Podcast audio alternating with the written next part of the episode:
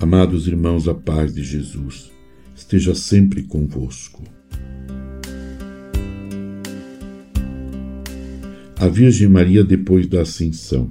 Tendo sido do agrado de Deus não manifestar solenemente o mistério da salvação humana antes que viesse o Espírito prometido por Cristo, vemos que, antes do dia de Pentecostes, os apóstolos perseveraram na oração em comum, junto com algumas mulheres, entre elas Maria, mãe de Jesus, e com os irmãos dele. Atos 1:14.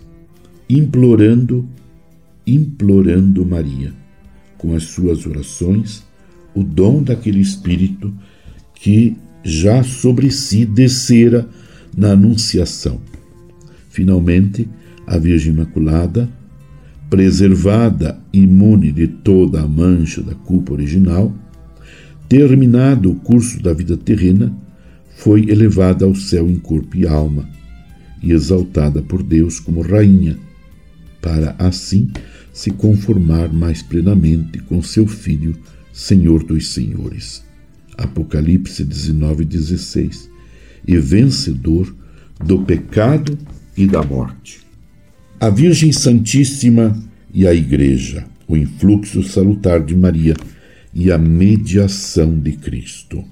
O nosso mediador é só um, segundo a palavra do apóstolo, pois há um só Deus e um só mediador entre Deus e a humanidade, o homem Cristo Jesus, que se entregou como resgate por todos.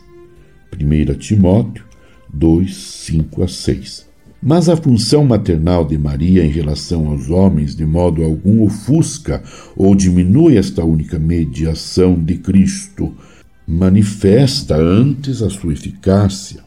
Com efeito, todo o influxo salvador da Virgem Santíssima sobre os homens se deve ao beneplácito divino e não a qualquer necessidade deriva da abundância dos méritos de Cristo.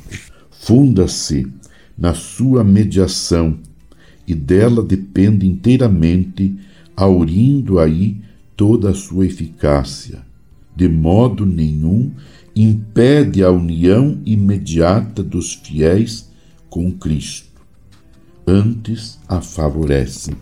A maternidade espiritual. A Virgem Santíssima predestinada para a Mãe de Deus desde toda a eternidade, simultaneamente com a encarnação do Verbo, por disposição da divina providência, foi na terra a nobre mãe do divino Redentor, a sua mais generosa cooperadora e a escrava humilde do Senhor, concebendo, gerando e alimentando a Cristo apresentando-o ao Pai no templo, padecendo com ele quando agonizava na cruz.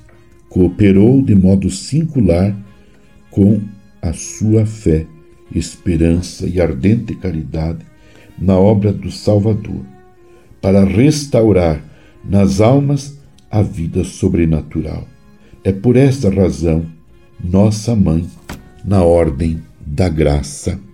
Meu amado irmão, minha amada irmã, a nossa devoção, nosso amor, nosso carinho, nosso afeto para com a mãe de Jesus tem um poder extraordinário de nos fazer experimentar sempre mais profundamente, inclusive com uma compreensão alargada, a própria salvação que nós recebemos do próprio Cristo. Neste tempo do advento, aproveitando este tempo para nos preparar bem para o Natal do Senhor, permaneçamos em oração com Maria, mãe de Jesus, e com toda a Igreja, aguardando o Salvador que vem. Abençoe-vos, Deus Todo-Poderoso, Pai e Filho e Espírito Santo. Amém. Você ouviu Palavra de Fé com Dom Celso Antônio Marchiori.